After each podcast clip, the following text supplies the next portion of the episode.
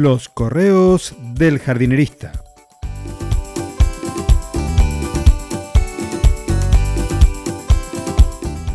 En el episodio de hoy, el TNT y la pata de cabra.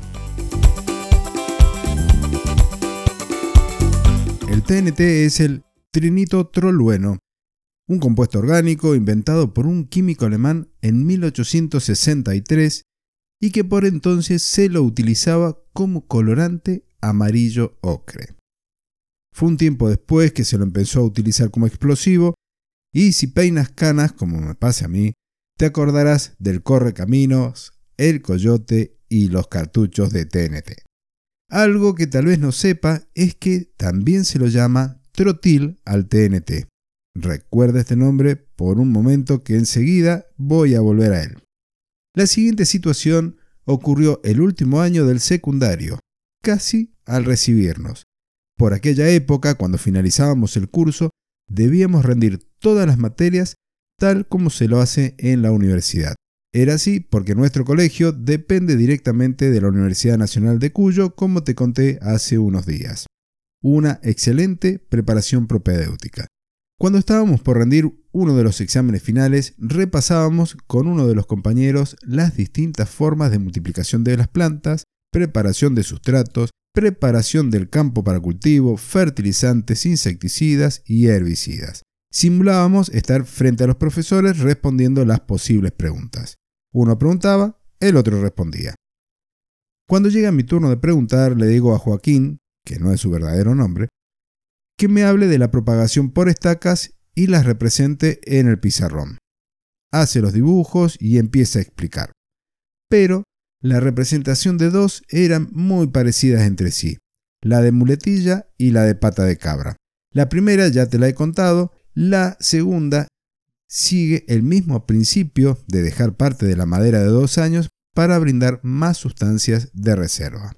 El nombre lo recibe porque cuando se la prepara la estaca se deja una porción muy pequeña de la madera de dos años, de la madera más vieja.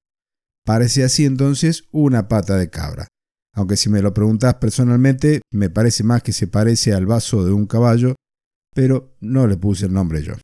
Seguimos repasando y le planteo una situación en la que debía preparar un lecho de siembra para un campo, eliminando las malezas existentes, las plantas que estaban allí, que mal llamamos malezas, con algún tipo de producto.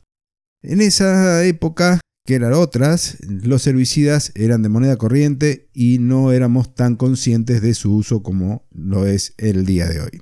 Comienza aplicando un herbicida muy potente, el trotil, y en ese preciso momento es en el que no puedo parar de imaginarme la situación y termino riéndome de la respuesta. Joaquín me mira sorprendido sin saber qué ocurría. Le repetí la pregunta para verificar, porque tal vez había escuchado mal. De nuevo, trotil y más plantas volando por los aires en mi imaginación. Cuando ya no pude más, le conté que estaba cambiando el nombre del herbicida de contacto elegido, el Totril, y pertenece a un laboratorio muy conocido.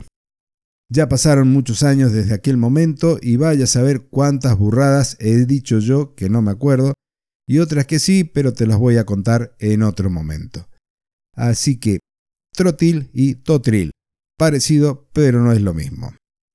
¿Y qué es lo que me gustaría que aprendas o que te quede como aprendizaje de este episodio? Es que la estaca pata de cabra es muy parecida a la de muletilla porque las dos tienen madera más vieja, madera de dos años, que le van a otorgar más sustancias de reserva para que puedan emitir raíces del tipo adventicias.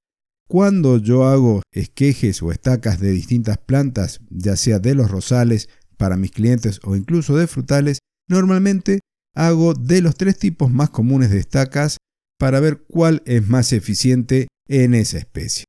Y ahora sí, nos encontramos la semana que viene con una nueva historia. Hasta entonces y muchísimas gracias.